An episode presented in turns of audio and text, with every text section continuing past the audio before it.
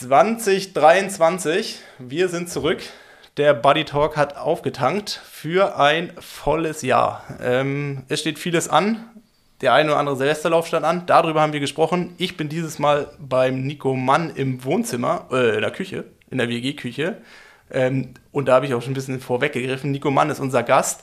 Wir beide aus Freiburg, der Simon Gehr, wie immer aus Regensburg. Wir haben quasi gesprochen, was bei Nico an, an äh, was bei Nico so gewesen ist über das Jahr, wie er zum Shootingstar geworden ist, was er vielleicht auch in den nächsten Jahren noch vorhat und ähm, genau, was er auch, also gewinnt einfach mal einen Einblick, was für ein Typ er ist. Darüber haben wir gesprochen und Simon, habe ich was vergessen? Ja. Was ganz Wichtiges. was ganz Wichtiges. Und zwar, es geht, Nils, wir müssen immer genug essen. Mit viel Ausdauersport und äh, zwei, dreimal trainieren am Tag ist äh, guter Treibstoff das alles Entscheidende. Und damit uns der Treibstoff, nie ausgeht, ist Koro unser Buddy, was Ernährung und alles drum und dran äh, betrifft. Ich habe wenig Konstante in meinem Leben, aber ich kann guten Gewissens sagen, Koro ist wahrscheinlich die größte Konstante der letzten zwei Jahre in meinem Leben und ich frühstücke tagtäglich mit Koro. Ähm, es gibt jeden Tag irgendwelche Snacks von Koro und äh, ja, ich habe Koro sehr lieb gewonnen. Ich bin Power-User der Koro-Drogerie. Bei Koro gibt's, was gibt's bei Koro alles, Nils? Alles. Eigentlich die komplette Bandbreite. Also vom gesunden Frühstück über äh, das Pesto zum Mittagessen und natürlich auch gesunde Snacks. Also eigentlich gibt es die komplette Bandbreite und alles auch in größeren Packungen. Also jetzt nicht die normalen Packungen, wie man sie vielleicht in der herkömmlichen Drogerie kennt, sondern ähm, alles auf Großpackungen ausgemacht, damit die Qualität dann auch irgendwie zum erschwinglichen Preis zu dir nach Hause kommt. Ja, und neben meinen dauerhaften tagtäglichen Koro-Begleitern wie Haferflocken, alle möglichen Nüsse, verschiedenste Samen, Datteln und ja auch das eine oder andere Trockenobst ähm, sind meine zwei Lieblingsprodukte zurzeit der vegane Proteinriegel Schoko Brownie und so ein Erdnuss-Schoko Bio Flapjack. Ähm, sind zurzeit tatsächlich in jeder Trainingstasche und ist schon auch irgendwie immer so, ich freue mich währenddessen sehr drauf und ja, macht richtig Laune und ich kann an der Stelle noch eine kleine Konsumempfehlung abgeben. Und zwar gibt es beim OMR-Podcast eine Folge mit dem Koro-CEO Piran Aski. Das ist die Folge 406. Ich packe es auch mal in die Folgenbeschreibung. Und damit auch ihr bei Koro mit on board sein könnt und ein klein bisschen sparen könnt, gibt es mit dem Code BuddyTalk 5% auf deine nächste Koro-Bestellung und unter korodrogerie.de geht's ins Snack, Essens, Schlaraffenland. Und jetzt schalten wir aber ab ins WG-Zimmer von Nico nach Freiburg.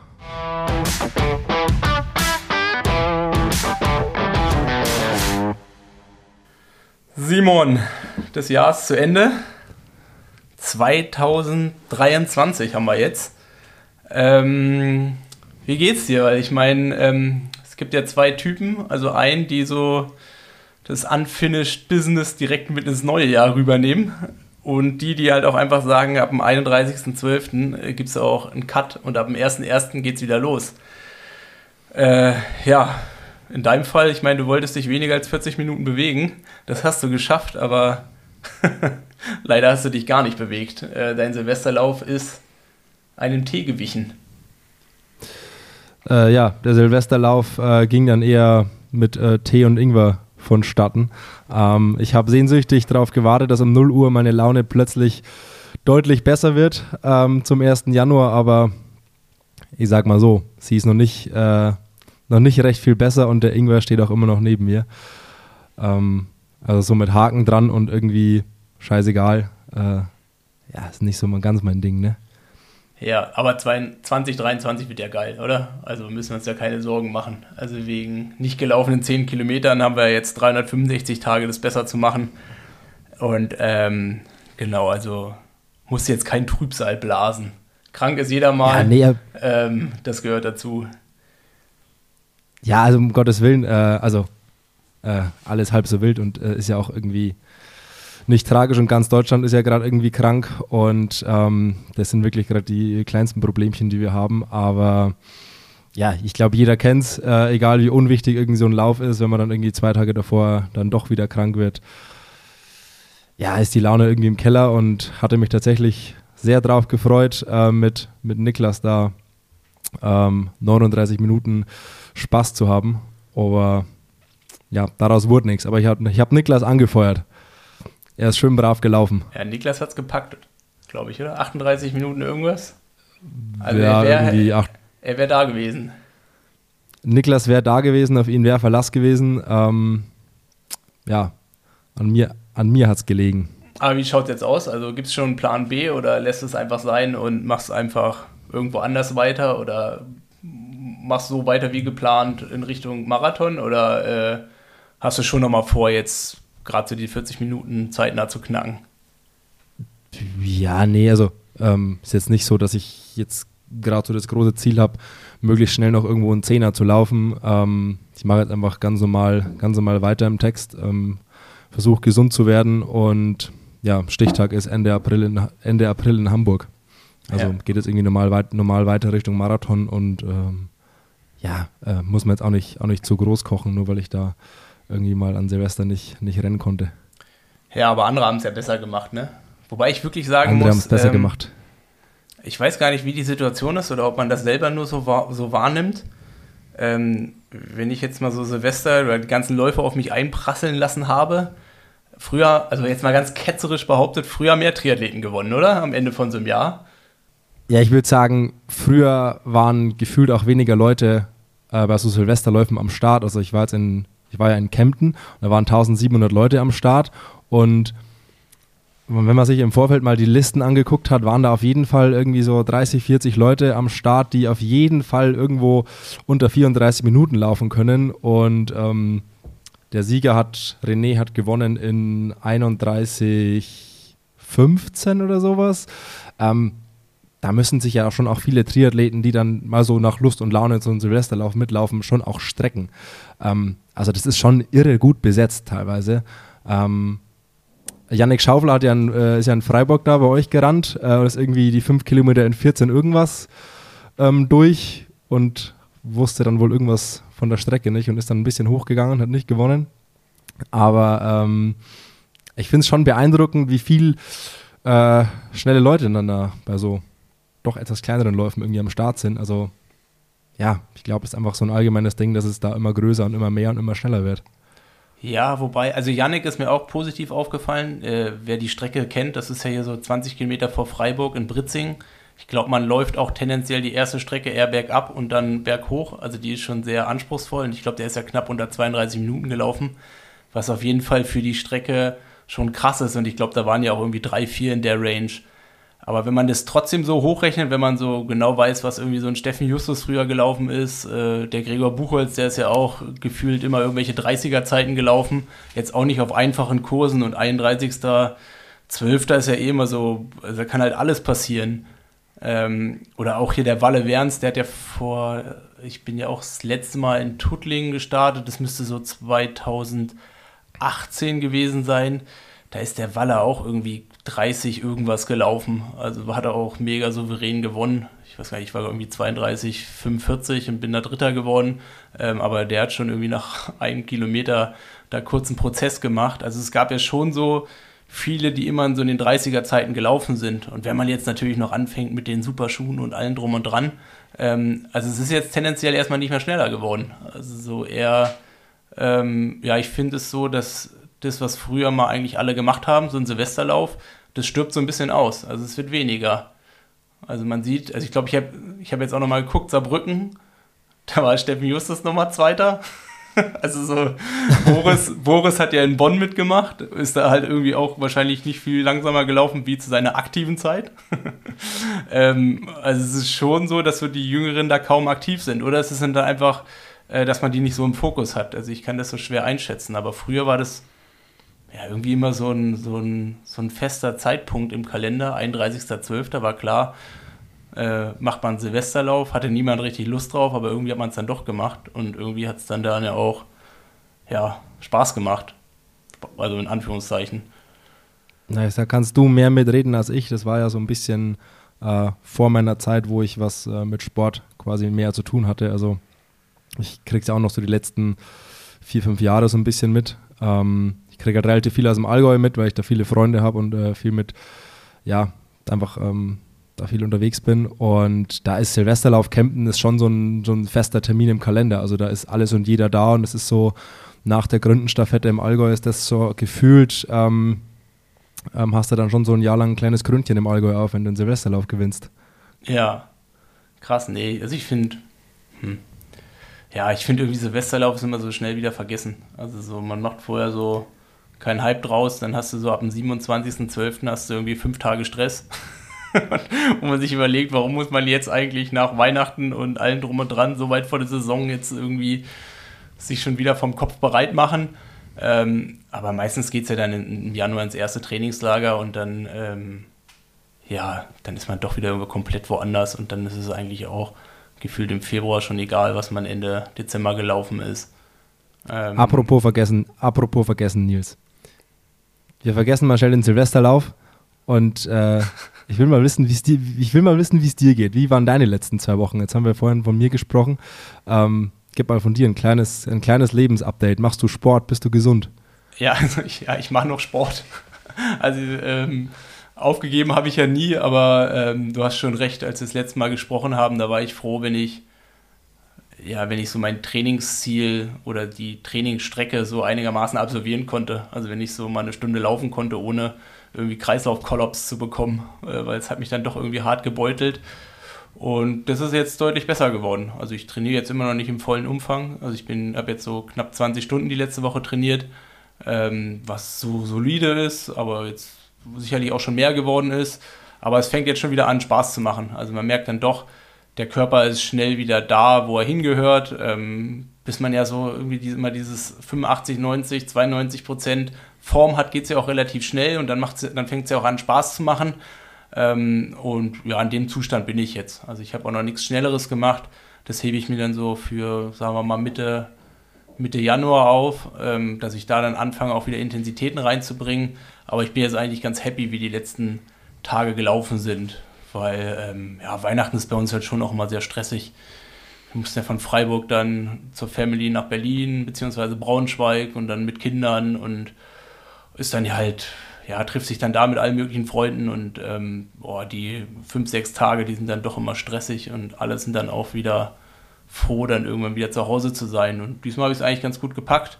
Äh, bin zwar ein bisschen weniger geschwommen, aber dafür habe ich alles andere ein bisschen mehr gemacht. Und ich bin jetzt eigentlich soweit ganz happy, so wie es gelaufen ist. Also keine Rückschläge mehr, keine richtigen Krankheiten. Ähm, so langsam bin ich auf dem richtigen Weg. Aber natürlich irgendwie noch weit, weit davon entfernt, bei so einem Silvesterlauf auch auf der ersten Seite ins Ziel zu kommen. Also noch, noch kein First Page, noch kein First Page Finisher. Aber das sind auch alles in allem schon mal, schon mal ganz gute Nachrichten. Äh, wie ist, also wie ist es so bei dir als Triathlon-Profi über Weihnachten, inklusive Family? Du hast schon gesagt, ihr fahrt nach Berlin, seid irgendwie unterwegs. Ähm, versuchst du da das irgendwie dann hinzubringen, so ein bisschen zu trainieren? Oder gibt es schon auch eine feste Struktur, die davor irgendwie besprochen ist? dessen, dessen, das habe ich am Zettel, das äh, wird auf jeden Fall trainiert oder wie konsequent ist es da in der Zeit? Ja, also von allen meinen Trainern, die ich bisher hatte, war es immer relativ offen gehalten. Also so wie es immer, wie man so ein bisschen auch Lust und wie man natürlich auch Verpflichtungen hat. Ähm, dementsprechend hat man, hab, oder habe ich mir dann immer auch selber Stress gemacht mit dem Training. Ähm, meistens habe ich aber schon probiert, weitestgehend das so zu planen, dass es dann halt auch eine Ruhewoche ist, aber dann schon, dass ich mich pro Tag ein bis zweimal halt auch bewege. Und je nachdem, was anstand, gab es sicherlich auch Phasen, wo ich intensiv, intensiv trainiert habe und auch viel trainiert habe. Ähm, aber jetzt war es dann schon so, dass ich gesagt habe, okay, ähm, der ganze Stress, der ja so auch mittlerweile halt da ist, von A nach B zu kommen, ähm, mit den Kindern erlebt man dann Weihnachten ja doch nochmal komplett anders ähm, dem halt auch einen Raum zu geben und dann Training halt auch wirklich zu sagen, okay, es bringt jetzt nichts, 100% zu trainieren oder probieren 105% zu trainieren, sondern lieber mache ich 80, 85%, aber dafür schlafe ich mal eine halbe Stunde länger. Und ähm, wie gesagt, ähm, dadurch, dass meine Saison jetzt nicht im März oder April losgeht, ähm, habe ich so ein bisschen darauf geachtet, dass das Paket rund ist und das hat ganz gut geklappt. Ähm, Stress habe ich mir früher deutlich mehr gemacht. Ähm, und jetzt ist ja, ich meine, wir sprechen jetzt am 2.1., also das Jahr ist jetzt zwei Tage alt. Scharfer Start, wo ich dann auch wirklich sage, okay, ich, ich gehe nochmal so auf die nächste Ernährungsschiene. Also ich probiere da nochmal was äh, besser zu machen. Das ist bei mir bekanntlich irgendwie immer ab dem 1.1. Das fällt mir dann im Kopf auch einfach leichter. Also Weihnachten nochmal alles mitnehmen, alles von mir aus ein bisschen extremer. Und dann ab dem 1.1. wirklich äh, ja, den Punkt an die Wand zu malen und vollkommen auf die Triathlon-Ziele fokussieren. Ziele, gibt es die denn schon? Ja, in meinem Kopf schon. Aber hier am, Mikro, hier, hier am Mikrofon noch nicht. Ja, ich würde ja ganz gerne, aber es spielen ja so viele andere Faktoren rein, die, ähm, die, die es mir gerade schwer machen, die klar zu formulieren. Also so, es zwar jetzt Januar, aber wir, wir haben ja immer noch keine WM. also so, ähm, klar habe ich irgendwie Ideen. Also ich meine, was ich ja auch schon gesagt habe, steht fest, dass ich nicht vor Mai äh, Triathlon-Rennen bestreite, sondern erst im Mai einsteigen werde. Aber es hängt natürlich dann vieles davon ab, ähm, ja, wie das organisatorisch alles gehandhabt wird. Und darauf muss ich halt irgendwie Stand jetzt noch so ein bisschen warten. Ähm, sonst würde ich am liebsten natürlich jetzt auch irgendwie meinen Rennkalender schon irgendwie festmachen, weil ähm, jedem geht es ja irgendwie einfacher, wenn man genau weiß, okay, das ist Ziel XY, ich habe jetzt noch 212 Tage, ähm, dann ja auf so ein Ziel hinzutrainieren, wie halt jetzt so irgendwie, ja, haben wir eine WM, haben wir keine. Also das hat ja gerade irgendwie so Corona-Leitzüge und das macht es irgendwie gerade schwierig, ähm, aber hilft ja alles nichts. Wie viel hast du an so einer leichten kleinen Ungewissheit, ähm, dass man so gar nicht weiß, wie das Jahr terminlich stattfinden wird, irgendwie auch zu knabbern? Oder wie leicht fällt es dir trotzdem irgendwie all in zu gehen, was Training und Co. betrifft, äh, ohne Ziel und ohne irgendeinen Plan? Stand jetzt eigentlich gar nicht. Also grundsätzlich bis März würde ich sowieso nichts anderes machen. Früher habe ich mir ja auch immer nur so mein erstes Ziel, äh, mein erstes Rennen als Ziel gesetzt. Also das war ja dann Südafrika irgendwie Anfang April, wo ich gesagt habe, da will ich dann halt das erste Mal fit sein. Ähm, jetzt ist bis März ist mehr oder weniger trainiere ich an der Basis. Also da würde jetzt auch nichts verändern, wenn ich irgendwie ein Ziel hätte oder so.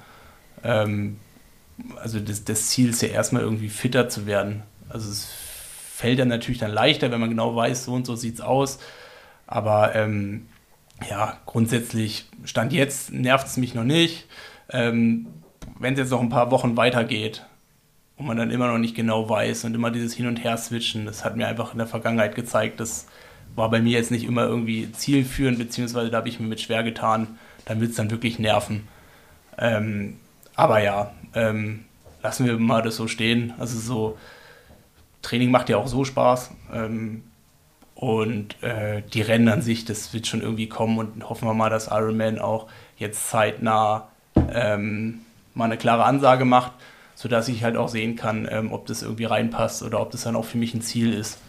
Weil ich meine, klar ist natürlich auch, wenn jetzt irgendwie sich bewahrheitet, dass Nizza die äh, Ironman WM austrägt, dann äh, muss ich mir natürlich Gedanken machen, ob, ob ich das überhaupt der Priorität, also ob das jetzt in meinem Rennkalender so eine Priorität haben sollte, wie sie müsste, um da erfolgreich zu sein, oder ob ich dann halt auch einfach sage, okay, da schätze ich meine Chancen nicht groß genug ein, dass ich mir lieber ein anderes Ziel suche. Also so Ideen sind ja auch noch mit drin. Also bisher gibt es ja wirklich nur Gerüchte und ja, und das ist natürlich auch noch ein Plan oder Plan C, D, whatever. Dann hoffen wir mal, dass, äh, wenn wir uns das nächste Mal sprechen, aus den Gerüchten irgendwelche Tatsachen werden und wir wissen, ähm, wo wir dieses Jahr unseren Weltmeister küren. Äh, wir gucken mal noch ganz kurz äh, was sonst noch in der Triathlon-Welt passiert ist die letzten zwei Wochen. Ähm, es war nicht viel, ich habe auch nicht viel gefunden, was irgendwie passiert ist, außer dass sich die PTO ähm, in einer zweiten Funding Round 30 Millionen Dollar unter den Nagel gerissen hat ähm, und Warner Bros.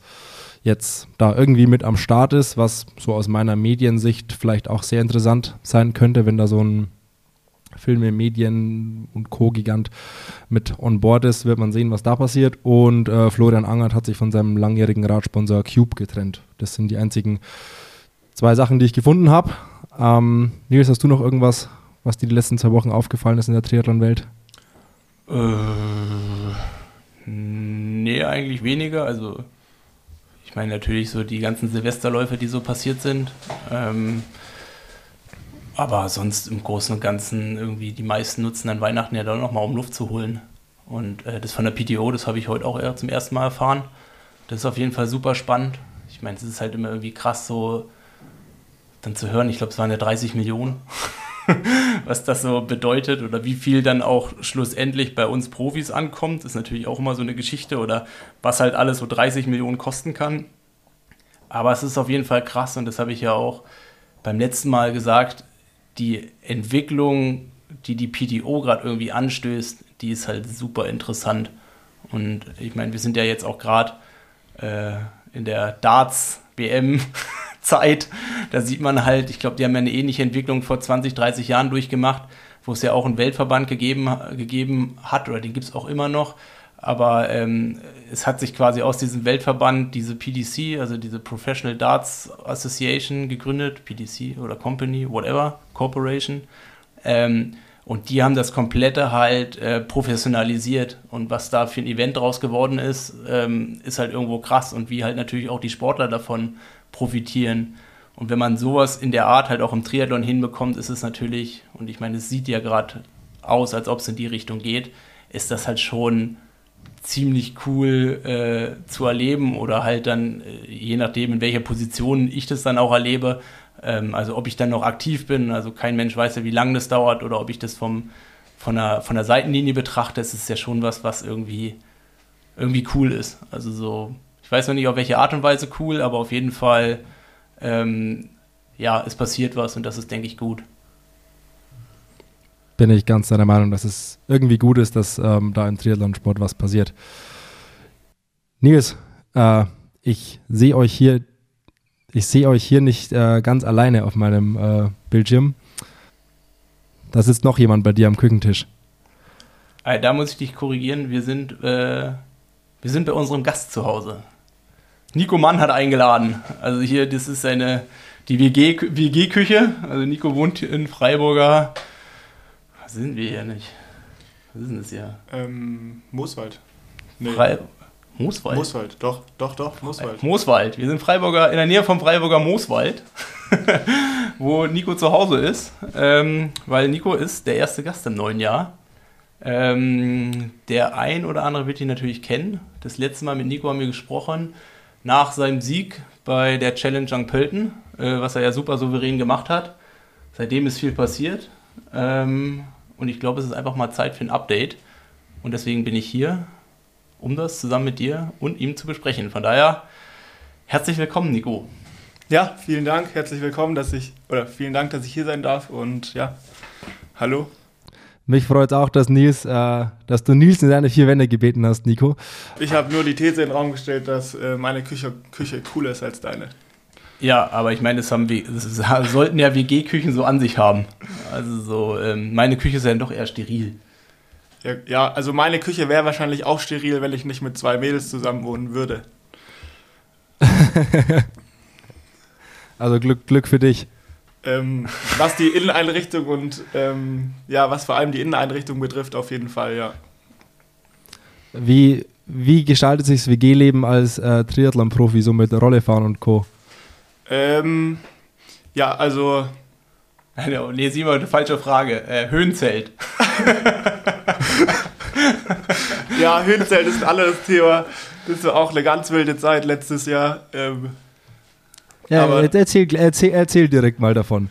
Ähm, ja, also ich habe äh, mir überlegt, was ich letztes oder letzte Saison, was ich noch machen kann, um in Zell am See mhm. zu, so erfolgreich wie möglich zu sein. Und ähm, dann hatte ich halt die Wahl zwischen Höhentrainingslager und Höhenzelt, eigentlich habe ich sehr stark zu Höhentrainingslager tendiert, weil ich dann doch denke, dass es ein bisschen mehr bringt und auch ein bisschen cooler ist. Aber irgendwie habe ich niemanden so richtig gefunden, der so den, den gleichen Plan hatte wie ich, beziehungsweise wo ja, die Daten übereingestimmt haben, also zeitlich jetzt. Ähm, dann hätte ich das irgendwie alleine durchziehen müssen. Und ja, ich glaube, es gibt nur eine Sache, die schlimmer ist als Höhenzelt und die ist äh, Höhentrainingslager alleine. Ähm, Deswegen habe ich mich dann fürs Höhenzelt entschieden, aber ja, es waren schon harte vier Wochen. Also das Hauptproblem war die Hitze. Ähm, da hatten wir ja gerade überall in Deutschland ungefähr knapp 40 Grad.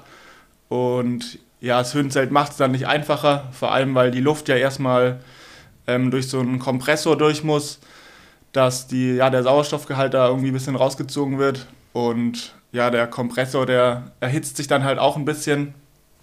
Und ja, in meinem Höhenzelt hat es, glaube ich, nie unter 30 Grad, auch nachts nicht. Ähm, dazu kam dann noch die Lautstärke von diesem Kompressor. Den habe ich zum Glück dann irgendwie mit diversen Schläuchen auf den Balkon verfrachtet. Ähm, aber dadurch, dass die Schläuche dann auch in mein Zimmer wieder mussten, ähm, konnte ich ja nie die Tür praktisch ganz zumachen. Also meine Balkontür war vier, vier Wochen am Stück offen.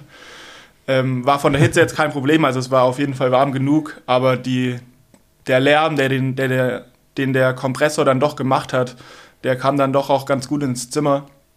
Deswegen ja, waren es harte vier Wochen für mich, aber auch äh, harte vier Wochen für meine eine Mitbewohnerin, weil die das Zimmer direkt neben mir hat und eben auch ähm, ihre Fenster zum Balkon raus hat. Ähm, ja, dann an der, danke an der Stelle, dass sie das vier Wochen mitgemacht hat. Aber ja, Höhenzelt, ich glaube, so schnell werde ich es jetzt nicht mehr machen. Aber war auf jeden Fall eine, ja, eine interessante Erfahrung. Also muss ich noch mal kurz, muss ich kurz mal einhaken. Also brutal war halt auch, ich glaube, Nico hat alle zwei Tage erzählt, dass er direkt wieder im Baumarkt war, um einen neuen Kasten für den Kompressor zu bauen, um da irgendwas Schalldichtes ranzubauen, damit das Ding halt irgendwie nicht mehr ganz so laut ist. Und, ähm, und ich glaube, wir waren schon auch alle am Verzweifeln. Also Nico ist auch noch lang, ist schon fast rückwärts geschwommen, weil er irgendwie zu viele Probleme hatte und nicht genügend Sauerstoff äh, und irgendwie ein Tinnitus.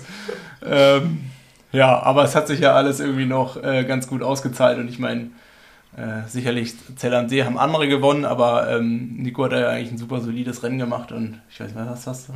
Ja, ich war Vierter. Ich war Vierter, ja. Ähm, hab mir ehrlich gesagt ja, ein bisschen mehr davon erhofft, auch weil ich vier Wochen davor schon äh, auf viel verzichtet habe.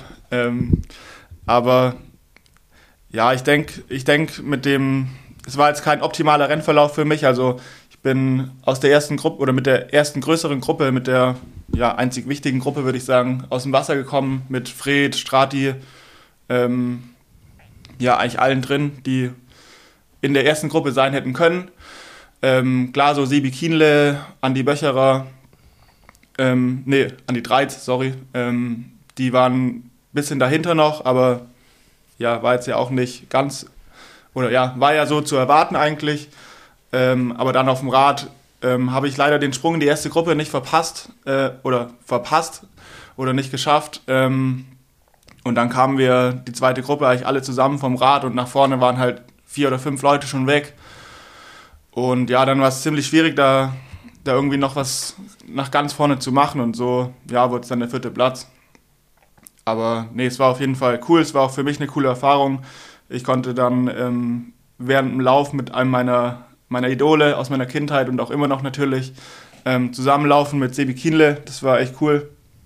Und ja, es ist, glaube ich, sogar fast der, der Wettkampf, auf den ich jetzt am meisten stolz bin, irgendwie dieses Jahr, weil ja, weil es mental auch relativ schwierig war, da direkt am Anfang wegen ein, zwei Kleinigkeiten nicht in die erste Gruppe zu kommen und ja, das Rennen dann noch so durchzuziehen. Da bin ich eigentlich relativ stolz drauf, aber ja, ich denke, ich denke, da, ja, mit dem Ergebnis kann ich gut leben, aber es wäre sicherlich noch mehr drin gewesen.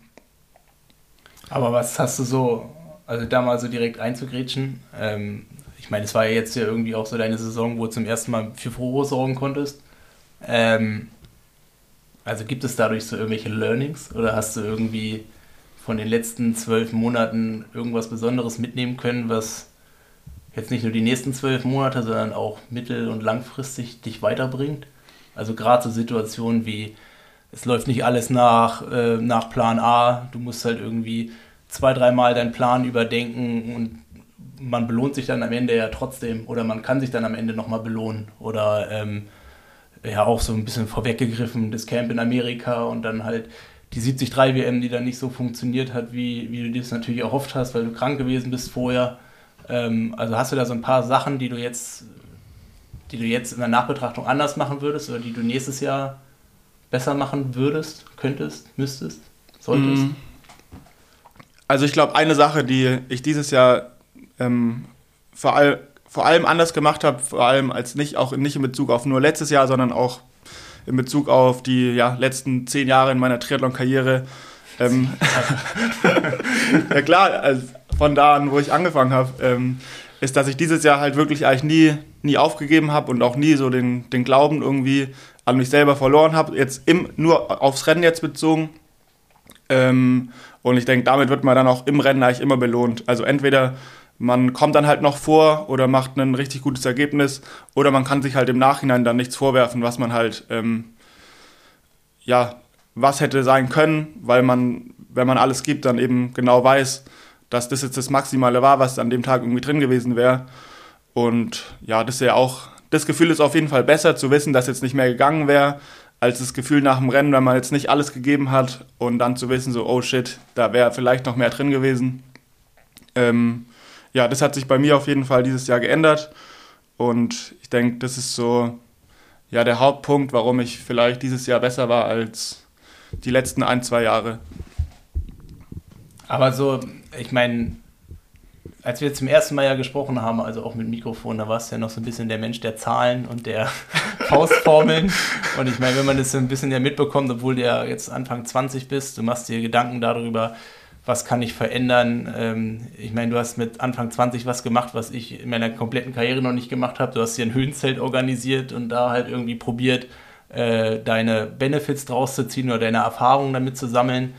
Ähm, zeigt ja schon so, dass du auch relativ weit bist. Oder halt auch, wenn ich jetzt vergleiche, Ende 2021 und 2022, äh, da hat sich ja, oder auch 2020, da hat sich ja viel getan. Also so 2020 ist ja im vollkommen Desaster geendet. Wir waren in der Höhe und da hast du ein Bundesliga-Rennen gemacht und ja. hast Saison beendet. Und ich meine, ähnlich ist ja auch 2021. Also da bist du ja auch irgendwie mit einem schlechten Gefühl aus der Saison rausgegangen. Warst äh, 73 da in Frankreich, X, ja. in X. Hat es halt alles nicht so funktioniert und ähm, hast dann irgendwie dann trotzdem irgendwie nochmal neu angegriffen, dich neu aufgestellt. Und gerade jetzt mit so einer Erfahrung mit St. George müsstest du ja eigentlich sagen, okay, und so wie ich dich ja auch kenne, würdest du sagen, okay, das, was jetzt zwischen Platz 6 und drüber passiert ist, das ist jetzt nichts, was für was du, also was du nicht auch könntest. Also jetzt warst du zum ersten Mal mit dabei, du hast es live gesehen, du hast vorher mit Fred trainiert. Also so, ähm, so eigentlich musst du ja jetzt brennen. Also ja, eigentlich also, musst du ja, also du musst ja jetzt eigentlich bereit sein, mal richtig, richtig Gas, Gas zu geben. geben und nächstes Jahr quasi dem Ganzen noch eine Krone aufzusetzen. Darf ich ganz kurz eingrätschen? Ähm, ich weiß nicht ganz, also ich weiß die Rahmenbedingungen, was in St. George passiert ist, aber was ist denn in St. George passiert? Ähm, also ich war fünf Wochen im Höhen... Ja, ich... Hol da gern mal aus. Ja, also ich war fünf Wochen im Höhentrainingslager mit ähm, Fred Funk und Ruben zu Punkte in Park City. Das ist so 400, 500 Kilometer weg von St. George, also konnten wir das ganz gut verbinden. Ähm, ja, haben da fünf Wochen auch echt ganz gut trainiert. Das liegt so ein bisschen auf über, ja, knapp über 2000 Meter Höhe. Ähm, ja, also da konnte man echt richtig gut trainieren und es lief auch richtig gut. Und dann sind wir eben eine Woche vor dem Rennen nach St. George runter, Fred und ich. Ruben kam dann ein bisschen später dazu. Ähm, und ja, dann wurde ich halt krank, praktisch am Tag der, der Reise nach St. George. Und ja, ab da habe ich es halt nicht mehr geschafft, ähm, rechtzeitig fit zu werden. Habe mir dann erst eine normale Erkältung einfach gehabt und dann so nach zwei, drei Tagen kam dann auch noch so Husten dazu. Und ja, bei mir ist es immer so eine Sache mit, mit Husten. Also es ist bei mir ähm, irgendwie, wenn ich Husten habe, dann zieht sich das über ein, zwei Wochen bei mir irgendwie immer schon. Es war schon immer bei mir so. Und ja, ab dem Moment, wo ich dann so gemerkt habe, so, oh scheiße, jetzt habe ich Husten, ähm, ja, war es relativ oder ja, habe ich mir schon, habe ich schon fast befürchtet, dass es jetzt relativ schwierig wird, gesund an die Startlinie zu kommen. Und ja, dann habe ich mich dafür entschieden, gar nicht zu starten, weil ich halt am Tag davor auch noch echt krank war und richtig husten musste. Ich habe mit Fred noch versucht, die Vorbelastung zu laufen, ähm, aber ja, es hatte absolut kein, hätte absolut keinen Sinn gemacht, da zu starten. Ähm, ich hätte mir da selber keinen Gefallen getan. Ähm, ich denke, ins Ziel hätte ich vielleicht kommen können, aber ja, so, so nur zu starten, ähm, deswegen war ich ja dann auch nicht in den USA. Ähm, und deswegen, ja, glaube ich, war das die richtige Entscheidung, da dann gar nicht zu starten. Wie sehr hat es dir dann also gut, ich brauche nicht fragen, wie sehr dir das, wie, wie sehr dir das wehgetan hat, äh, zuzugucken, aber wie, mit welchem Gefühl bist du aus, mit welchem Gefühl bist du aus St. George dann nach Hause geflogen? Ja, also tatsächlich hätte ich es mir schlimmer vorgestellt, den Wettkampf so von der, von der Seitenlinie aus zu, zu sehen, weil ich halt wusste, dass es jetzt nicht, ähm, oder es lag jetzt einfach nicht in meiner Hand, da irgendwie was zu machen. Also ich wusste, dass es die richtige Entscheidung ist und deswegen konnte ich mit der auch leben, dass ich dann halt nicht starten kann. Natürlich war es mega schade und war dann der dann ganze Trip, sage ich jetzt mal, irgendwie ein bisschen umsonst, weil halt so, ja, das Happy End oder generell das Ende so gefehlt hat. Ähm, aber klar war es dann natürlich auch ein bisschen komisch, dann mit einem Wettkampf, den man nicht gemacht hat, in die Saisonpause zu starten. Ähm, habe ich so auch noch nie gemacht. Aber ja, ich habe dann trotzdem äh, drei Wochen mich gar nicht, also drei Wochen habe ich dann mich trotzdem gar nicht bewegt. Und ähm, ja, in der vierten Woche habe ich dann, war ich einmal laufen. Und ja, dann, dann hatte ich auch fünf Kilo zugenommen, war richtig unfit, aber hatte auch richtig Bock, dann wieder zu starten. Und ja, jetzt bin ich seit sechs Wochen wieder im Training und habe immer noch fünf Kilo zu viel oder vier jetzt nur noch. Aber ja, ich, ich bin ja der Meinung, dass, dass man jedes Kilo im Winter, im Winter als äh, Profisportler brauchen kann. Und deswegen bin ich da eigentlich noch ganz, noch ganz stolz drauf, dass ich noch ein bisschen übergewichtig hier, hier sitze gerade. Wegen der Kraftausdauer oder wegen was? Nee, ich habe ja, hab ja den grandiosen Plan, ähm, das einfach mich nicht mehr darum zu kümmern, dass ich genug esse, weil ich muss schon immer gucken, dass ich halt genug Kalorien zu mir führe, weil mir das relativ schwer fällt, halt meinen Bedarf zu decken. Und ja, deswegen bin ich auch ja, ein bisschen stolz drauf, ein bisschen zu viel Gewicht gerade zu haben, weil ich das in der Vergangenheit eben nicht geschafft habe. Ähm, aber ich denke, im März, wenn ich dann aufhöre, darauf zu gucken, dass ich genug esse und halt auch mal richtig anfange zu trainieren, also auch sonntags mal länger Rad fahre oder sowas, ähm, dann habe ich die ja, vier Kilo, vier, fünf Kilo auch, glaube ich, sehr schnell wieder unten. Und ich glaube, dann geht es richtig ab. Ja, aber das, das ist so die ersten Fehler, die man so macht. Also ich meine, mir ging es ja auch mal so Anfang 20, dass du gesagt hast, so ah, hier, irgendwann bist du älter und älter und dann irgendwann merkst du, die Kilo gehen nicht mehr einfach so weg. dann, dann, äh, dann, bleiben die. Ähm, nee, aber es soll ja auch eigentlich so sein. Ich glaube, das Wichtigste, gerade wenn man sowas dann mit St. George mitgemacht hat oder mit so einer WM, die dann nicht so gelaufen ist, ist ja eigentlich A, dass man halt sieht, okay, das kann man auch, was du ja eigentlich ganz gut gesehen hast, weil du halt auch mit, mit Fred vorher unterwegs gewesen bist und ja. was er dann so erreicht hat. Und dass man halt auch genau weiß, okay, ähm, ich habe noch zehn bis Jahre, äh, das da irgendwie besser zu machen. Und es ist natürlich jetzt auch, es tut weh und es nervt. Ähm, und es tut auch irgendwie zwei, drei Wochen weh, aber wenn man dann wieder im Training, im Prozess drin ist, ja. dass man das eigentlich eher so als Motivation sieht da halt auch äh, anzuknüpfen, um, um das Ding dann halt irgendwann abzuschießen, weil das wird von, das wird kommen. Also da, da musst du dir schon selbst die Beine stellen. Ja, hoffentlich. nee, also ja, wie gesagt, wie du schon gesagt hast, also ich habe da noch zehn Jahre ähm, oder ich kann da bestimmt noch zehnmal starten, wenn ich Lust habe. Ähm, in zehn Jahren bin ich 32, bin ich immer noch jünger als du. ähm, nee, ich habe noch genug Zeit, da irgendwas zu reißen. Deswegen, ja, es wird jetzt nicht meine letzte WM gewesen sein, hoffentlich. Aber ich meine, es ist ja schon eine Entscheidung, die du getroffen hast. Und das finde ich eigentlich super interessant, weil du hast ja schon dann eigentlich auch relativ zeitnah nach St. George entschieden, okay, äh, du willst den Schritt jetzt richtig gehen. Also du willst jetzt nicht anfangen, ähm, mit mir noch so ein bisschen nebenbei auf Kommilitonen zu machen, sondern du willst halt die komplette Freizeit in Regeneration und in Training äh, nutzen und quasi das Ding halt professionell aufbauen. Und äh, du hast du bist wahrscheinlich, was würde mich auch mal interessieren, du bist wahrscheinlich zu Hause angekommen, ähm, hast wahrscheinlich mit deinen Eltern gesprochen und das war wahrscheinlich genau das, was die Eltern am wenigsten hören wollen, dass man mit Anfang 20 sagt, okay, ich gehe jetzt nicht den seriösen Weg, den wahrscheinlich die meisten gehen und der auch äh, auf dem Papier jetzt erstmal erfolgsversprechender ähm, erscheint, sondern du bist so davon überzeugt, dass du halt auch sagst, weil die macht das so viel Spaß und du siehst so viele Möglichkeiten, die du dadurch dir auch erarbeiten kannst, dass du sagst, okay, ich lasse jetzt erstmal alles liegen, ich schiebe das erstmal nach hinten, um ähm, quasi jetzt auch nochmal die nächste Stufe zu erreichen. Und das finde ich schon dann irgendwie auch ein mutiger Schritt. Ich meine, ich habe den auch gemacht, ich war damals genauso blauäugig. Ähm, jetzt mittlerweile, ich meine, ich habe jetzt auch Kinder und ich sage, ich mache jetzt dann doch mein Studium irgendwann zu Ende. Also irgendwann ist man ja auch Triathlet und will das irgendwie so beenden, was man angefangen hat. Ähm, Aber trotzdem ist es ja schon irgendwie auch erstmal so ein Schritt. Also bist du dir dem eigentlich schon bewusst, was du da? Oder ich meine, du hast dir das natürlich ja überlegt und es ist jetzt nicht aus dem. Es ist ja nicht, du hast ja eine Nacht drüber geschlafen und dann hast du das entschieden, sondern es war ja schon ein Prozess dahin.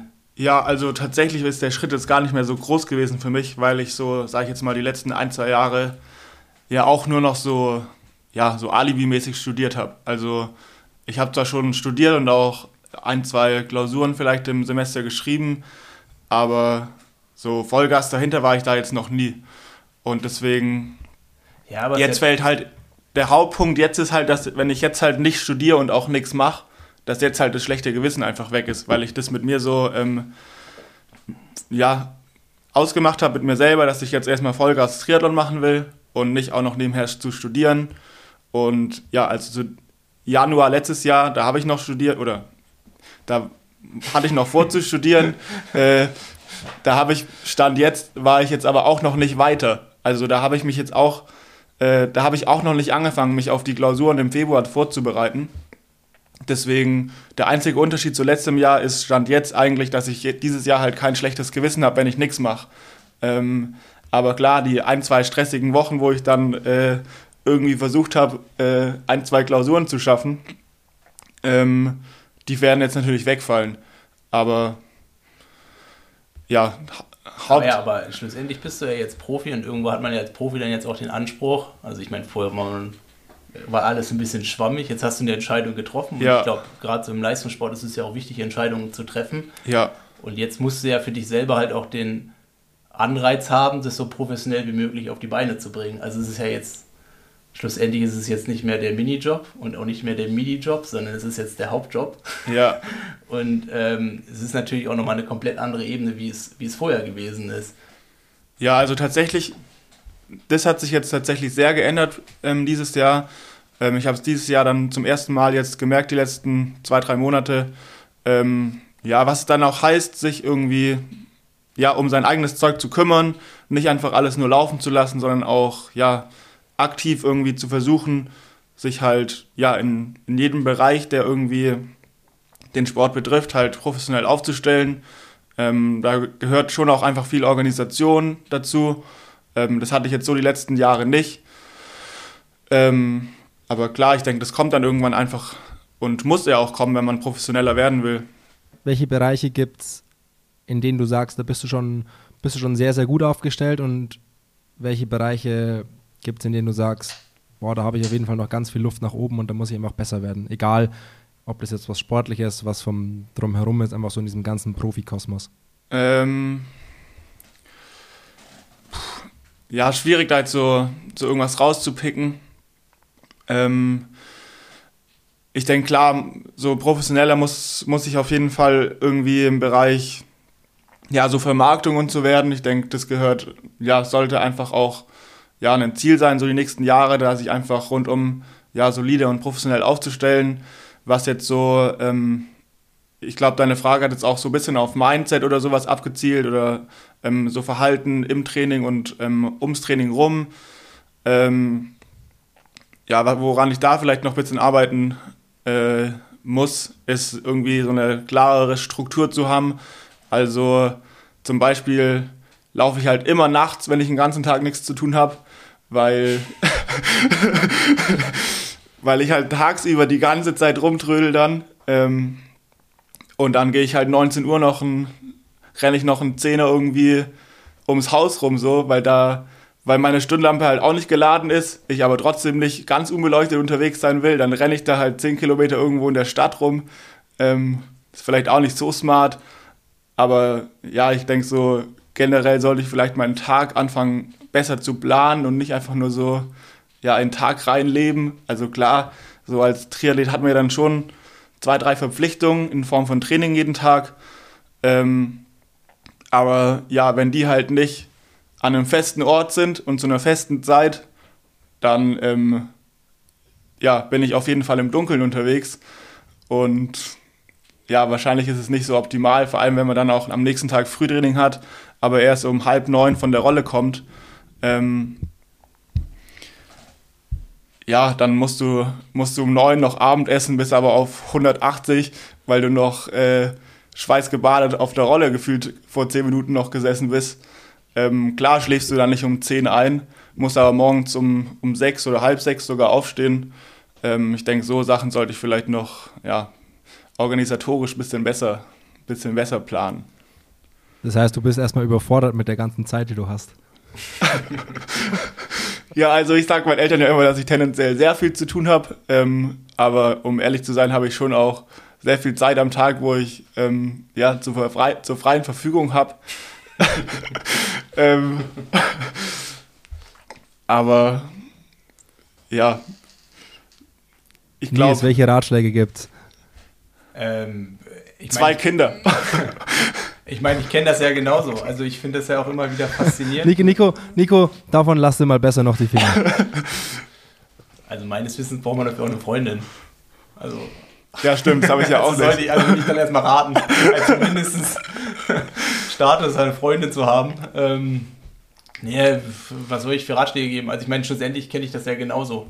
Ähm, ich finde es eh jetzt, wenn man so 35 ist, ähm, und dann doch auch noch mal viel mehr ansteht. Also ich meine, das Problem ist, wenn du das über die Jahre so aufbaust und dir aus einem gewissen Standard erarbeitest, was du so machen willst, es wird, es ist ja wie in der Bürokratie, es wird ja immer mehr, das, was du so zu erledigen hast und irgendwann hast du diesen ganzen Spielraum gar nicht mehr. Also dieses aufzustehen und vier, fünf Stunden gar nichts zu machen, das existiert bei mir ja eigentlich kaum noch oder jetzt nicht so in der, in der, oder zumindest fühlt es sich nicht mehr an, so wie früher, wo man dann wirklich keine Ahnung, es gab dann Tage, da hast du um 11 Uhr fertig trainiert und dann hast du so richtig so, was mache ich heute eigentlich? Ja, ich schlafe jetzt mal mittags zwei Stunden. Ja, so geht es mir halt. Also das ähm, ist mein klassischer Freitag so. Aber... Und ich, und, und ich meine, ich kenne das ja auch noch so, das ist leider irgendwie zehn Jahre her und jetzt mittlerweile fragt man sich so, ähm, wie man das damals eigentlich geschafft hat. Ich glaube, ich könnte es jetzt auch gar nicht mehr so, äh, äh, so intensiv wie früher machen sondern ich bin ja jetzt auch froh, dass es nicht mehr so ist. Ähm, andererseits war die Zeit halt früher auch geil. Und ich finde halt auch gerade so diese Zeit, ähm, ich meine, man fängt an, es hat einen immer Bock gemacht, dann hat man zum ersten Mal seine ersten Erfolge, ähm, dann werden andere auf einen aufmerksam und dann kommst du so da rein, du hast irgendwie große Träume, große Ziele und ähm, so die, deine Erfolgs- oder du, du kletterst immer noch weiter die Leiter hoch und das ist halt einfach geil, was dir so richtig viel Spaß macht. Und das ist eigentlich so die schönste Zeit in der, in der ganzen Geschichte. Also ich, mir hat Triathlon am allermeisten Spaß gemacht, als wir früher irgendwie in Potsdam zu vier, fünf Leuten, ähm, wir hatten alle nichts drauf. Also daraus hat sich irgendwie viel entwickelt. Ähm, sind zwei, drei auch, ähm, ja, so weiß nicht, wenn man als Luxemburg zur Olympia kommt, dann zählt es trotzdem als Olympia, oder? Also sind schon auch viele weit gekommen. Also ich meine, es war ja auch ein, ein Gregor oder ein Franz Löschke, mit denen ich so angefangen habe, aber das war halt irgendwie eine Truppe, die zusammen trainiert hat. Und wenn es äh, Schwimmbad dazu hatte, dann sind wir draußen geschwommen, aber wir haben irgendwie zusammen durchgezogen und äh, wir haben uns über jeden, der hinter uns gewesen ist, haben wir uns gefreut. Und da hat Triathlon an sich irgendwie am meisten Spaß gemacht. Und das, äh, das wird natürlich dann immer noch geiler, wenn man immer weiterkommt und dann auch den nächsten Schritt macht und dann auch vielleicht international Erfolge feiert. Aber so richtig das puristische Triathlon ist eigentlich das, wie man anfängt und da macht es eigentlich am meisten Spaß. Und da gehört halt einfach irgendwie dazu, man, man, man studiert, dann studiert man ein bisschen weniger, dann studiert man nochmal weniger und dann kann man sich hoffentlich dann irgendwann auch die Entscheidung oder die Entscheidung, die, oder irgendwann kann man dann sich überlegen, ob man dann halt noch die nächste Stufe oder das noch mehr professioneller macht und dann hat man natürlich noch mehr Zeit. Ähm, Problem ist dann halt, wenn dann halt der Erfolg auch immer weitergeht, dann wird die Zeit auch immer mehr genommen. Also so, das ist, äh, da ist glaube ich Nico gerade in einer ziemlich coolen, in einer ziemlich coolen Situation oder einer ziemlich coolen, ähm, wie soll man sagen, ähm, ziemlich coolen Lage des, des, äh, der langfristigen, des langfristigen Erfolgs. Also da, wo es jetzt so erste geile Erfolge, aber die richtig großen Erfolge, die kommen jetzt noch. Und darauf bereitet er gerade alles vor und das ist halt geil, weil so habe ich es damals halt auch erlebt. Nils hat jetzt gerade von einer Trainingsgruppe von früher gesprochen und ähm, so vom, vom gesamten Setup. Ähm, ich bin ein bisschen neugierig, Nico. Äh, wie, wie sieht so dein Setup eigentlich insgesamt so aus? Also, du wohnst in der Nähe von Freiburg, habe ich jetzt gerade so quasi. In Freiburg sogar. Also, das ist ein, nur ein Stadtteil. Ja. Ah, okay, du wohnst, du wohnst in Freiburg. Ähm, wie sieht es so bei wem, bei wem trainierst du? Ähm, wie lange bist du schon in Freiburg? Hast du eine Trainingsgruppe? Einfach so, so Sachen, ähm, die würden mich sehr interessieren. Ich bin, bin neugierig. Ja, also ich trainiere hier ganz normal in der, in der Trainingsgruppe ähm, von Freiburg. Wir haben hier so einen, einen Stützpunkt und da ist noch auch eine ganz gute Truppe dabei. Ähm, Nils kommt ja auch ähm, hoffentlich jetzt wieder regelmäßiger jeden Morgen zum Schwimmen. Ähm, und ja, da, da ziehen wir eigentlich ganz gut zusammen durch. Ähm, schwimmen auf jeden Fall immer alle zusammen. Ähm, abends dann manchmal auch individuell, aber schon eigentlich auch jeden Abend gemeinsam. Und ja, so sind wir da, glaube ich, eine, eine ganz coole Gruppe. Verstehen uns auch alle ganz gut. Ähm, haben jetzt auch zusammen Silvester gefeiert. Ähm, nee, ich denke, so die, die Rahmenbedingungen, die passen hier eigentlich. Und habt ihr alle, habt ihr alle den gleichen Trainer dann oder? Ja, also wir trainieren alle bei Wolfram Bott. Ähm, der ist ja auch Landestrainer von Baden-Württemberg. Und ja, der ist eben hier auch am, am Stützpunkt ansässig. Und ja, da trainiere, also bei Wolfram trainiere ich seit 2016 und bin da jetzt, obwohl ich jetzt dieses Jahr leider aus dem Kader geflogen bin, äh, ähm, trainiere ich auch weiterhin bei Wolfram. Ähm, ich denke, das hat ganz gut dieses Jahr funktioniert und würde jetzt da keinen Grund sehen, da irgendwas zu ändern. Deswegen, nee, bin ich gerade mit meiner Situation eigentlich ganz zufrieden. Sowohl ähm, ja, studiumtechnisch bin ich eigentlich sehr zufrieden gerade, als auch trainertechnisch. Ähm, kann mich eigentlich gerade nicht beklagen.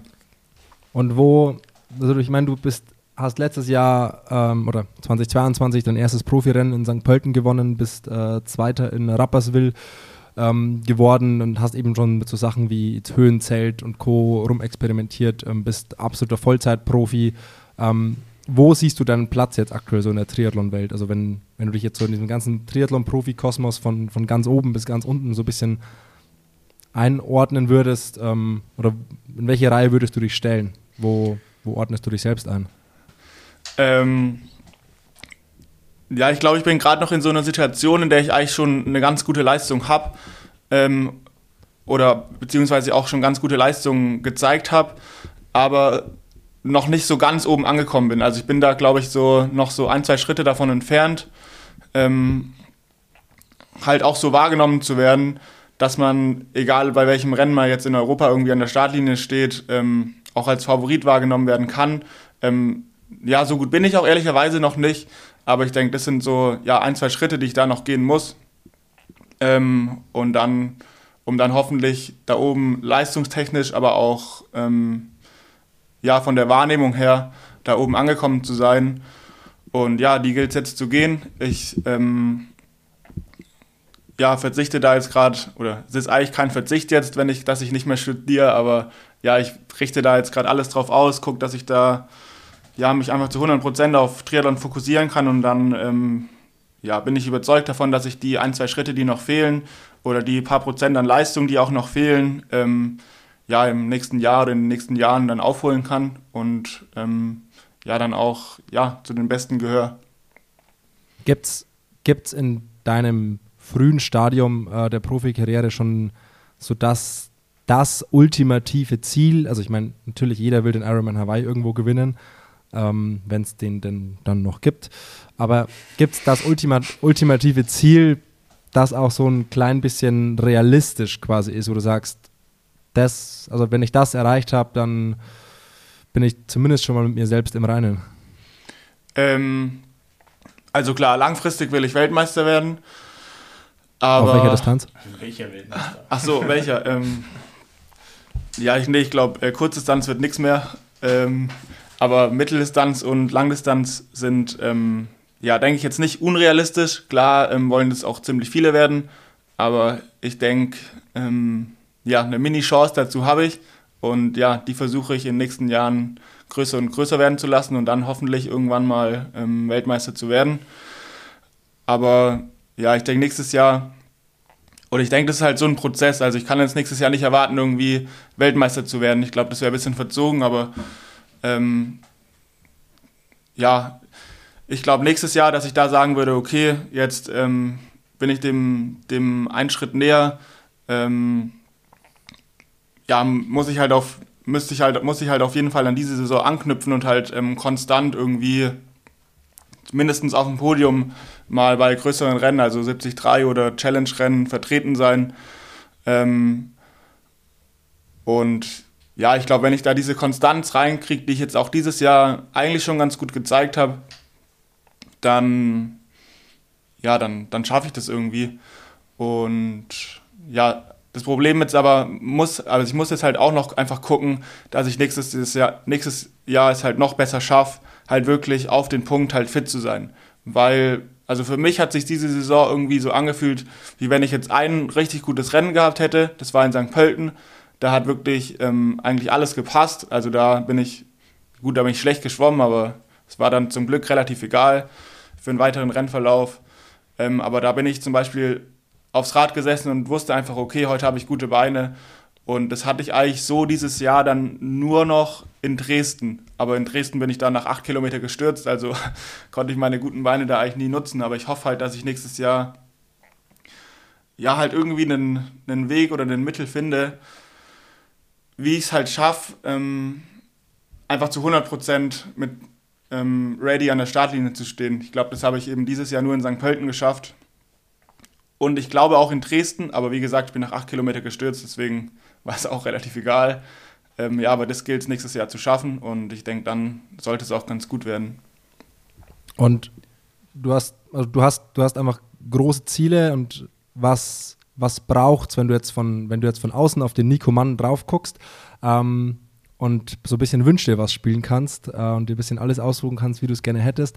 Äh, was braucht's die nächsten fünf, sechs Jahre, um, um dich an dieses Ziel zu bringen? Mal, du musst natürlich äh, verletzungsfrei und gesund bleiben, das ist klar, du musst gut trainieren, ähm, musst schwimmen, Radfahren, laufen äh, und musst einen guten Wettkampf zeigen. Aber was braucht's sonst noch so?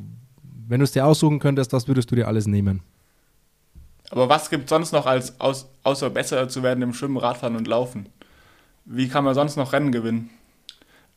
Ja, okay, es geht eher so, es geht eher um so die Voraussetzungen, die man hast. Also so selbst genau, Selbstbewusstsein, so, ach so. mehr schnell ja, und auch so, auch so, auch so Sachen wie viele ziehen ja irgendwann an verschiedene Orte, weil sie meinen, das bringt sie weiter oder wechseln mal Trainer. Ähm, das Thema Vermarktung hast du vorhin schon angesprochen ähm, das ganze Team drumherum. Ja, Profi sein ist ja nicht nur Schwimmen, Radfahren, Laufen, sondern es gehört ja ganz viel dazu. Ähm, wenn du es dir einfach so wirklich so ein bisschen aussuchen könntest, ähm, oder würdest du dir für, keine Ahnung, Leute holen sich einen Schwimmtrainer, bauen sich einen Pool im Keller, was weiß ich, also wirklich wünsch dir was, alles. Ähm, ja, am liebsten würde ich mir natürlich ein Haus im Stadion bauen, wo eine 400 Meter Wand drumherum ist und äh, einen 50 Meter Pool im Keller, aber ja, ich glaube, es ist relativ unrealistisch, deswegen. ähm, nee, ich glaube tatsächlich, dass ich in Freiburg ganz gut aufgestellt bin, ähm, was die, vielleicht nicht die Schwimmbedingungen angeht, aber was Radfahren und Laufen angeht, glaube ich, gibt es ähm, ja, wenig Orte in Deutschland auf jeden Fall, ähm, die da irgendwie mithalten können oder vielleicht sogar besser sind. Ähm, ja, im Schwimmtraining würde ich mir jetzt wünschen, wenn man das hier im Podcast sagen darf, dass wir halt einfach, das, das würde ich mir für, für Nico Mann wünschen, dass er später schwimmen könnte, weil bis jetzt schwimmt Nico Mann halt um 6.30 Uhr morgens und ja, das tut ihm nicht gut. ähm, Liegt es vielleicht daran, dass Nico Mann erst um 21 Uhr von der Rolle kommt? Eventuell, ja. ja, aber da Nico Mann halt auch die bisher die organisatorischen Fähigkeiten noch nicht besitzt, dass er das alles hinbekommt, ähm, würde er doch sehr dazu tendieren, einfach später anzufangen. Also am nächsten Tag. Morgens später anzufangen. Nicht später anzufangen, abends Rolle zu fahren, weil das schaffe ich schon ganz gut. Warum sprechen wir jetzt eigentlich in der dritten Person? ich weiß nicht, ich sollte. also ich habe jetzt hier so. Fällt, nee, es dir dann, fällt es dir dann leichter über deine. Nee, aber ich sollte doch sagen, was ich mir ähm, was, was, was, ich mir selber raten würde. Ja, was du dir und nicht was Nico Mann sich wünscht. ja, ja, stimmt. Ich, was ich mir wünsche für Nico Mann. Okay. Und dann habe ich jetzt einfach mal erzählt, was sich Nico Mann wünscht. Verstehst du? Aber ähm, du hast ja am Anfang gesagt, du würdest am liebsten ein Haus haben mit einer 400 Meter Bahn außenrum und einem Pool unten drin. Ja. Glaubst du wirklich, dass sich das besser macht? Mm, besser also vielleicht. natürlich noch eine Höhenkammer, weil. ja, Höhendelle ist scheiße, ja. Ähm, Nee, besser vielleicht nicht, aber ich habe dann einfach weniger Stress.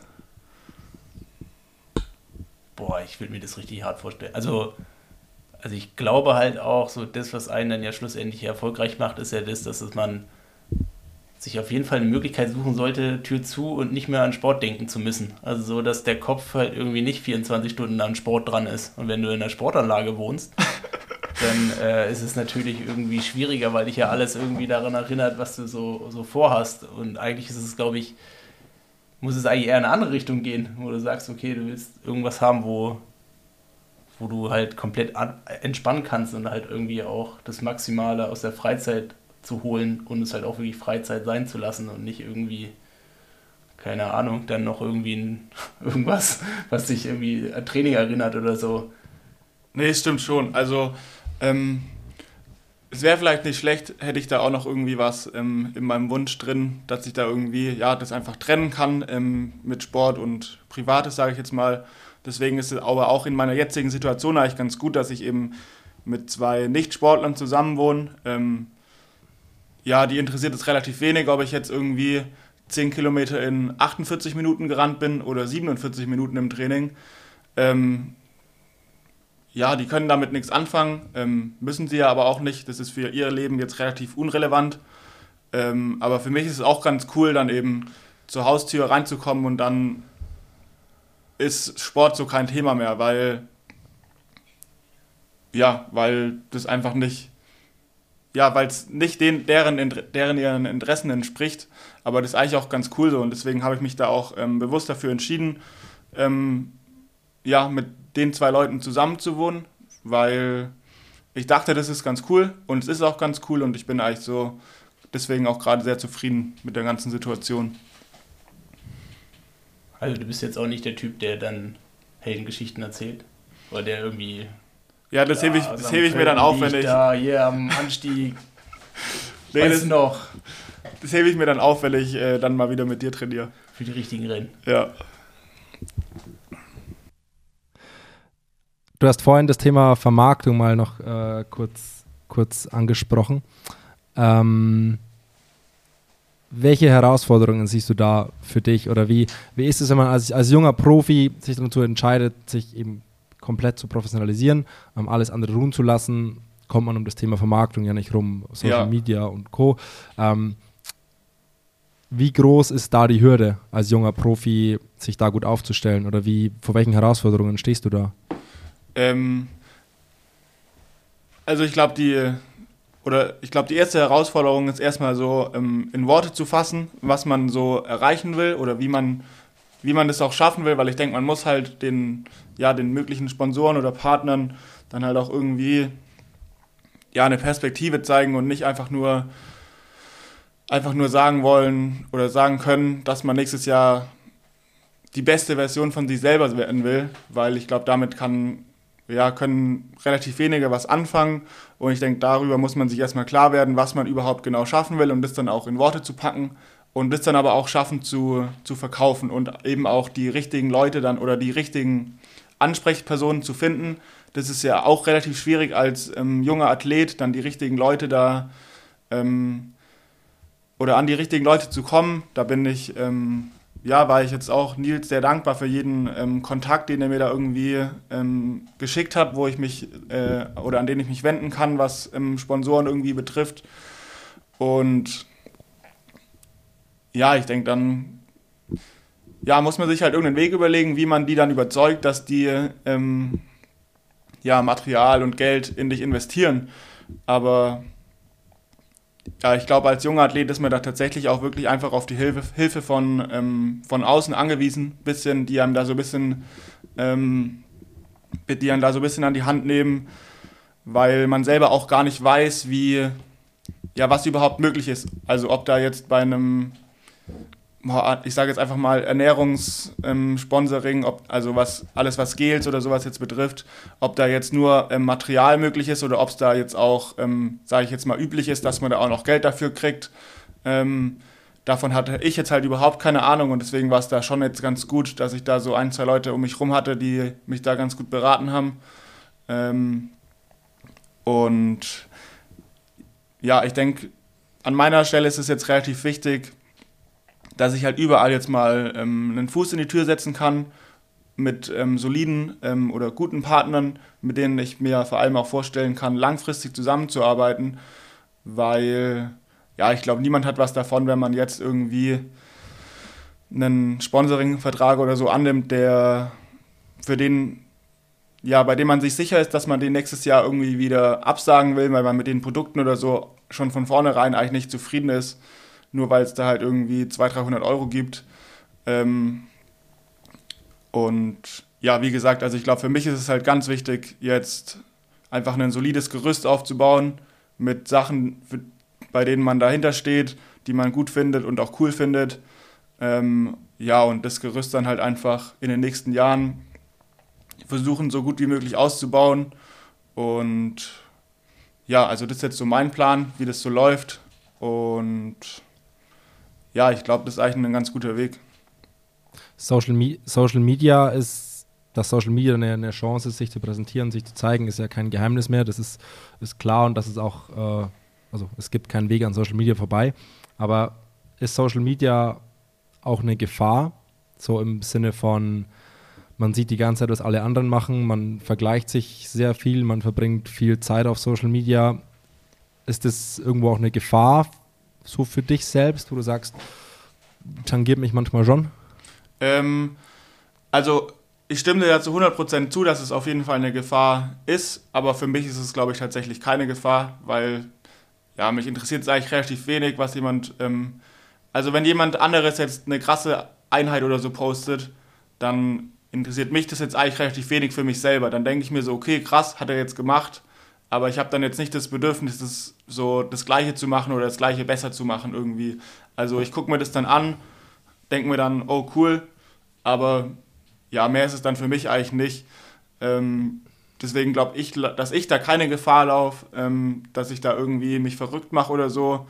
Die einzige Gefahr bei Social Media ist halt bei mir, dass ich da halt einfach zu viel Zeit auf den ganzen Plattformen verbringe und ja, halt dann einfach auch äh, jedes noch so dumme Video mir fünfmal reinziehe und dann drei Leute schick und dann hast du deine fünf Kumpels, die dir halt auch jede zehn Minuten irgendeinen anderen Scheiß schicken. Und dann hängst du da zwei Stunden rum und dann äh, ist es ratzfatz 19 Uhr und du musst zwei Stunden auf die Rolle. Und morgen um halb ähm, 5.30 Uhr aufstehen zum Schwimmen. Ja, so sieht es halt aus. Und deswegen, ähm, klar, das ist so die Gefahr bei Social Media bei mir, aber jetzt ähm, so verrückt machen oder so, weil ich da sehe, wie äh, wie fit die anderen sind oder ja, was die alles machen und was ich vielleicht noch nicht mache. Ähm, das ist mir eigentlich relativ egal, aber ich hänge halt viel zu viel darauf rum. Ich glaube, das kennen wir alle irgendwo. ja. ja. wahrscheinlich, wahrscheinlich ist Nils da noch äh, Spitzenreiter, was das betrifft, im, äh, im positiven Sinne. Ähm, ich glaube, Nico, wir teilen uns da die Bildschirmzeiten auf Instagram. Äh, ja, gut, also wenn ich Nils sein Instagram-Feed hätte, der hat da so komische Vorschläge drin. da würde ich auch nicht lang, lang drauf rumhängen in der Explore-Page von dem. Aber, aber ja, irgendwie hat er sich das ja auch selber eingebrockt. Also, ich weiß nicht. Ich, ich, fütter, ich fütter ihn ja schon die ganze Zeit mit lustigen Dingen. Ja, ich weiß nicht, ob er dann. Ich weiß nicht, warum sein Algorithmus so komisch ist, weil. Also, mein Algorithmus bei Social Media ist eigentlich ganz gut auf mich abgestimmt und ich feiere es eigentlich auch, was mir so vorgeschlagen wird. Deswegen bin ich mir bei Nils noch nicht ganz sicher, ob, äh, ob er das wirklich cool findet, was er da, was er da vorgeschlagen kriegt oder weil irgendeinen Grund muss es ja geben, warum es ihm vorgeschlagen wird. Weil kriegt, ihr, der, kriegt ihr nicht äh, so Baggerfahrer angezeigt, die irgendwie äh, Sand von A nach B hey, schleppen? Kriegt ihr sowas apro, nicht angezeigt? Apropos Baggerfahrer, Nico, Nils schickt mir irgendwie kurz vor Weihnachten, geht es auf einmal los, dass er mir lauter Trecker-Videos schickt. Ja, ja, ja. ich habe die zum Glück nicht bekommen. es gibt so eine Seite, da erklären äh, so zwei Händler, die Traktoren verkaufen, wenn sie irgendwie einen neuen Traktor reinbekommen, was der alles kann. Also ja, ja wenn, der, wenn du einmal klickst. Äh, Nils, bist du, bist du sicher, dass das dich interessiert und nicht deinen, deinen kleinen Sohn? Also mein, ja, das auch äh, und mein Ego. also so irgendwie, klar, so ein Trecker im Garten wäre schon auch was Geiles. Ja gut, ich habe keinen Garten, nicht, deswegen wird es mir vielleicht auch nicht vorgeschlagen. Das heißt, wir sehen nicht irgendwann mit Trecker rumfahren, Nils? Schauen wir mal. Also ja, also ja, ähm, also dann brauche ich halt einen großen Garten, ne? Also Ich bin ja schon froh, wenn ich den einfach nur hinstellen kann, ohne fahren vom Platz her. also so. Einfach so jetzt dann dem irgendwie- Vorgarten. ich da, ja, ja. ich da jetzt irgendwas umgraben muss oder so, ich glaube, das ist, äh, da bin ich leider noch ein Stückchen entfernt. Äh, aber es kann auch werden. Also wenn ich irgendwann, äh, dann hole ich mir auch ein richtiges Ding. Und dann bist du ja auch gut Aber Nils du, Nils, du musst auf jeden Fall an deinem Instagram-Algorithmus ar arbeiten, dass da keine Dinge wie Trecker kommen, sondern so richtig witziger Bullshit. Ja, Kaffee und Katzen. Nee. Ach, ich versorge dich einfach so viel mit diesen Dingen, dass du irgendwann nicht mehr, äh, nicht mehr auskommst. Danke, was würde ich nur ohne euch machen, ne? Aber ich meine, es wäre ja auch langweilig, wenn ihr auf niemanden rumhacken könntet. Also wenn ihr jetzt einfach euch, äh, wenn es nur coole Leute geben würde. Ja, Nils, die Jugend muss zusammenhalten, ne? Ja. Nee, aber tatsächlich, das mit dem Algorithmus ist schon auch, äh, ich glaube, niemand versteht den Algorithmus. Ähm, dazu habe ich jetzt auch vielleicht eine. These. Aber wir haben ja gar keine Faustformel. Äh, Nee, ich, hab, ich wollte nur eigentlich kurz was erzählen und zwar ähm, hatte ich ja bisher eigentlich nur Instagram. Also ich hatte zwar einen Account zum Beispiel bei Facebook, aber da war ich eigentlich nie drauf oder TikTok habe ich auch ganz lang vermieden, ähm, bis ich halt Fred, Fred Funk immer auf Instagram halt alle meine Videos, die ich witzig fand, geschickt habe und er dann mir, mich irgendwann überredet hat, dass ich mir jetzt auch TikTok holen soll. Ähm, und dann habe ich mir halt auch TikTok geholt und war erstmal geschockt, als ich mich da angemeldet habe und das erste Mal in der Explore-Page war, ähm, dass ich das halt alles überhaupt nicht witzig finde. Ähm, und ja, mein Algorithmus, der wird halt irgendwie auch nicht besser, weil also die Ex- Explore-Page da rumzuhängen, macht mir momentan noch keinen Spaß auf TikTok, weil es halt einfach nicht so mein Content ist, den ich lustig finde. Und er wird auch irgendwie nicht besser, obwohl mir Fred Funk ungefähr jeden Tag 15 Videos schickt, die ich auch witzig finde und die ich mir auch zweimal angucke, aber die werden irgendwie nicht in den Algorithmus übernommen.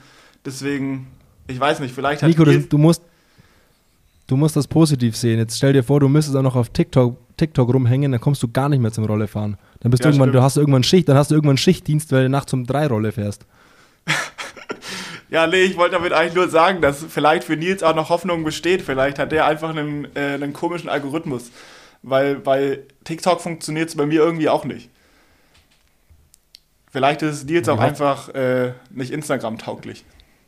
Seit zumindest seine Explore-Page. Nicht Instagrammable. ja, Oder er ist einfach zu alt für den Oh. Scheiß.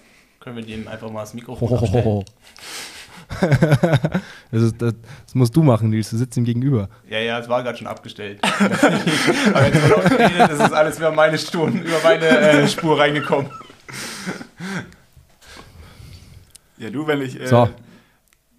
wenn ich mir sicher bin, dass ich, äh, dass ich da auf, eine, auf einer Wahrheit auf der Spur bin, dann, dann wird es halt auch mal ein bisschen lauter. Ja. Dann wird's lauter, ja. So, jetzt haben wir uns verfangen. Sagen wir uns zu fangen, wie finden wir den Ausweg daraus? Brauchen wir überhaupt noch einen Ausweg oder können wir das Ding, Ich glaube, wir können, können wir das ähm, Ding abrappen? wir können ihm wirklich mal die Spur wegdrehen. so. Nico hat alles gesagt. Äh, ich denke mal, ähm, wir, wir werden sicherlich auch nochmal die Chance haben, nochmal nachzufragen. In der nächsten Zeit dementsprechend. Obwohl, eine Sache habe ich noch vergessen, Nico. Oh, was kommt jetzt? Oh, Ich habe es mir aufgeschrieben. 1538. Ach, Du bist beim Silvesterlauf vor zwei Tagen exakt nur 10 Sekunden schneller gelaufen, wie ich vor drei Jahren durchgegangen bin. ähm, Also ist gut, dass 23 ist, ne? ja, gut, dass wir es abgehakt haben. Ähm, nee, ja, 1538 war jetzt natürlich nicht so ähm, ja, das Gelbe vom Ei, ehrlich, ehrlich gesagt. Aber ja, also Das- ich muss sagen, ich bin nicht mal so unzufrieden damit, weil ich halt auch echt richtig unfit bin, noch das ein oder andere Kilo zu viel habe. Ähm, Simon, merkst du was? Er ist, Nico, er ist Nico, sprachlos. Nico, ich glaube, Nico, wir müssen na- es beenden. ja, Nico, Nico, die, die Jugend, Nico, die Jugend hält zusammen. Du hast einfach noch vier Kilo zu früh und wenn wir das mit Faustformeln gegenrechnen, ist es ja eigentlich schon fast richtig schnell. Der Nils wollte nur zurückschießen. ja. ja. Das war jetzt halt einfach das Offensichtlichste, was er jetzt noch gefunden hat. Ich meine, ich mein, Nils hockt halt auch in einer sehr, äh, hat halt auch eine sehr entspannte Ausgangssituation, weil er dieses Jahr kein gelaufen ist. Und ich würde mal tippen, dass Nils diese 1538 dass der da noch irgendwo bei Kilometer 4 gewesen wäre. Ähm, aber. Ich, ich rechne gerade. ja, okay, ja. nee, deswegen. Äh, nee, Nils hat eine gute, eine gute Position gerade. Ähm, er denkt von sich selber, dass er 1537 gelaufen wäre. Das habe ich nicht gesagt. Also ich habe ja lediglich, ich hab ja lediglich mein Ich von vor ein paar Jahren mit deinem jetzigen Zustand verglichen. Ja gut, aber Und dein Ich von vor ein paar Jahren ist ja auch immer noch ein paar Jahre älter als ich. Das stimmt. Oder? So, bevor wir uns hier jetzt um Kopf und Kragen reden, das könnt ihr jetzt hier in Freiburg noch, noch weiter ausdiskutieren. Ja. Ähm, ich glaube, Nico, Nico, wir können ein großes Großes Dankeschön an dich ausrichten. Schön, dass du, schön, dass du Nils in deine vier Wände gelassen hast. Ja. Und mich mit dazugeholt hast. Ja, vielen Dank, dass ich dabei sein durfte. Äh, ja, es hat sehr viel Spaß gemacht. Ähm, nee, war auch, war auch mal wieder cool, so den ein oder anderen Seitenhieb an Nils zu geben, weil wir jetzt uns doch äh, ja, durch Nils seine, ja, sein, sein Fehlen im Schwimmtraining morgens in den letzten ein, zwei, drei, vier Wochen ähm, ja, mir doch da ein bisschen zu viel Freiraum gegeben hat. Ähm, deswegen war es jetzt ganz gut, dass ich da mal wieder ein bisschen was, ähm, ja, das Aufgestaute ein bisschen ablassen konnte. Aber ne, jetzt, jetzt gleich im Schwimmtraining dürften wir uns erstmal gut verstehen wieder. Jetzt ist, jetzt ist wieder Frieden.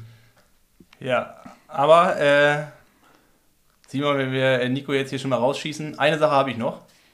Ähm, du weißt, ich bin ja Berliner.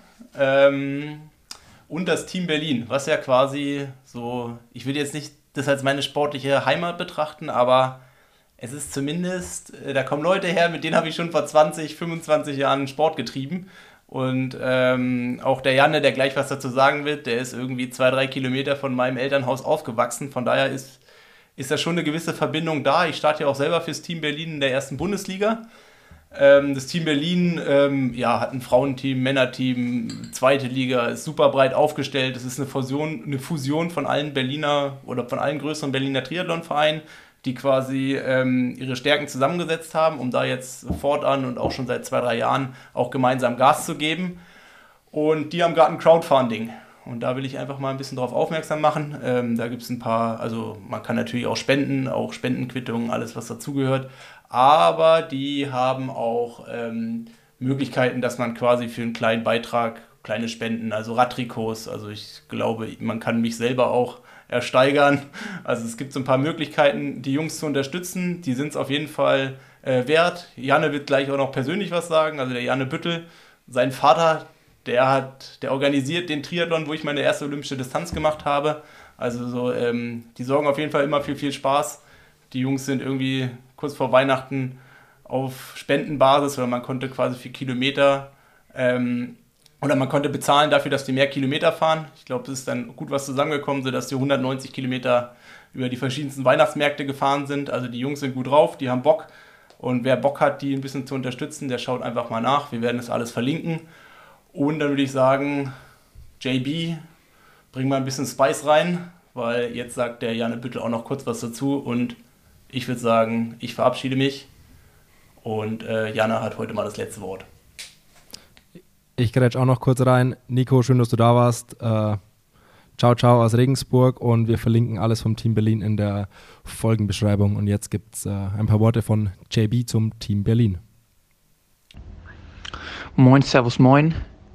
JB vom Team Berlin hier und meldet sich am Ende dieses Podcasts nochmal und wollte euch nochmal darauf hinweisen, dass wir vom Team Berlin eine Crowdfunding-Aktion machen, um die nächsten Saisons zu finanzieren, sowohl beim Männer- als auch beim Frauenteam.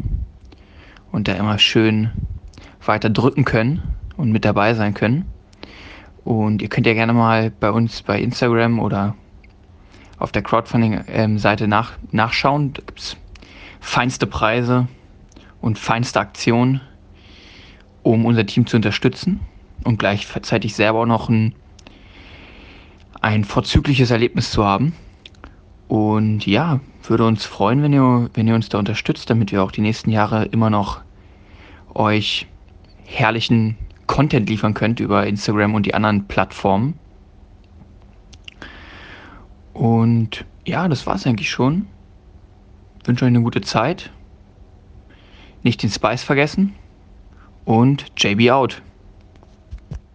Thank you.